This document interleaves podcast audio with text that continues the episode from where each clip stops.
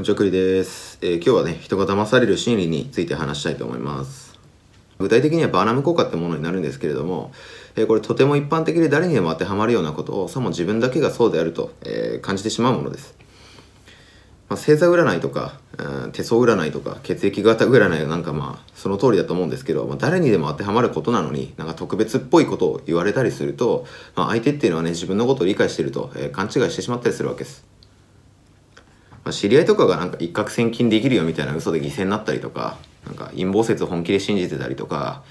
そうだなあと危ない新興宗教にはまってたりとかなんか 霊的助言をね求めてすごいお金積んでるみたいな話聞いたことあるかもしれないです。まあ事実として人間っていうのはこう刺激的でセンセーショナルなものにね、引き込まれやすいわけです。まあ普通にこう確率として全然高くないのになんか飛行機のね、えー墜落事故とかって鮮明に覚えてたりすると思うんですけど、まあ、これは人間の本能なんで仕方ないところですね。なんかネガティブな感情っていうのに強く、えー反応するんですけど人間って。これ動物として進化する時になんかネガティブなこととか危険なことっていうのをねより察しやすくするよう進化してきたんでまあ仕方ないことではありますね。まあ、こういった人間の心理っていうのをね、えー理解しておくと自分の脆弱性っていうのを知れると思うんでなんかより効率的に生きれるんじゃないかなと僕は思ってます。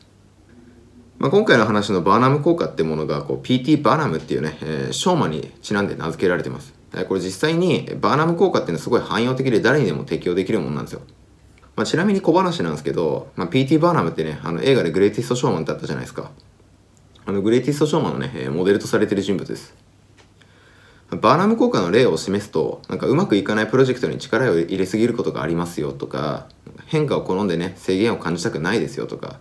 まあ、弱点があるんだけどそれを克服してなんかより良い人間になるために努力してますよみたいな、まあ、誰にでも一般的に当てはまるものなんですけどなんかこう悩んでる人にとってこういったね、えー助言を受けるとこの人はなんか私に特別な理解を示している人なんじゃないかとこう盲信してしまいやすいわけです。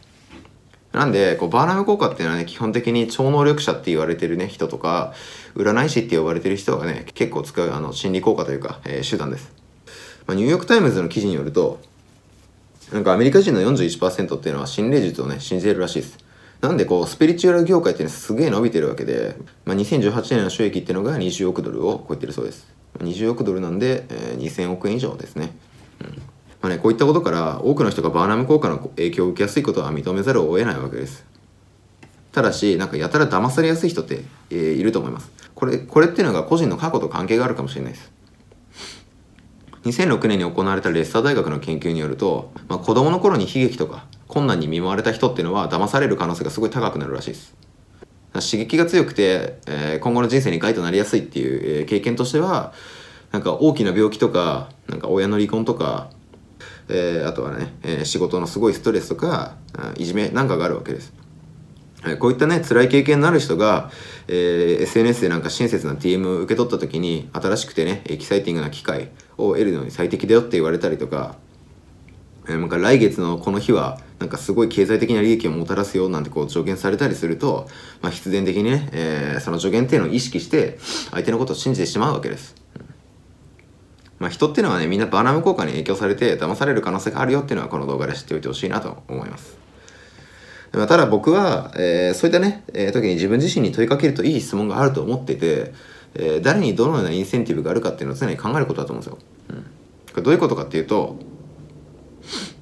こういった風に、えーなんか親切にしてくれた人っていうのは、えー後に私に何か見返りを求めているのかなとかこうやって言ってるってことは誰に儲けが生じてるのかなとか、えーこういったことはね常に考えるといいんじゃないかと僕は思ってます。